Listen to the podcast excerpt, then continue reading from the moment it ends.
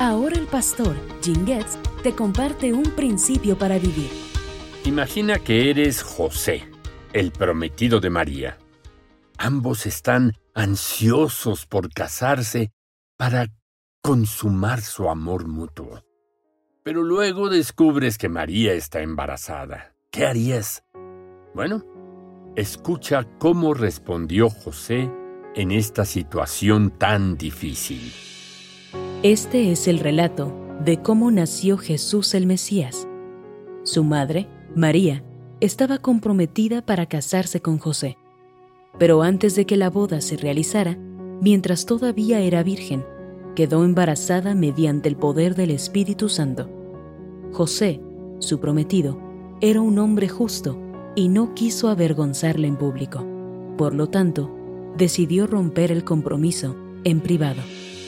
Es claro que Mateo quería que supiéramos que José era un hombre justo. Supongamos que, en primer lugar, él fue hecho justo por Dios, debido a su fe en las promesas del Señor, al igual que su padre Abraham.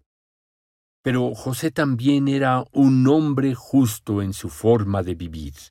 Por supuesto, María estaba en la perfecta voluntad de Dios, por lo que se convirtió en la Madre de Jesucristo por el poder del Espíritu Santo. Pero observemos que José mostró misericordia y gracia incluso antes de conocer la verdad. Piensa en los hombres de hoy que embarazan a mujeres fuera del matrimonio y luego sugieren un aborto o simplemente se van. Que Dios nos dé más hombres como José.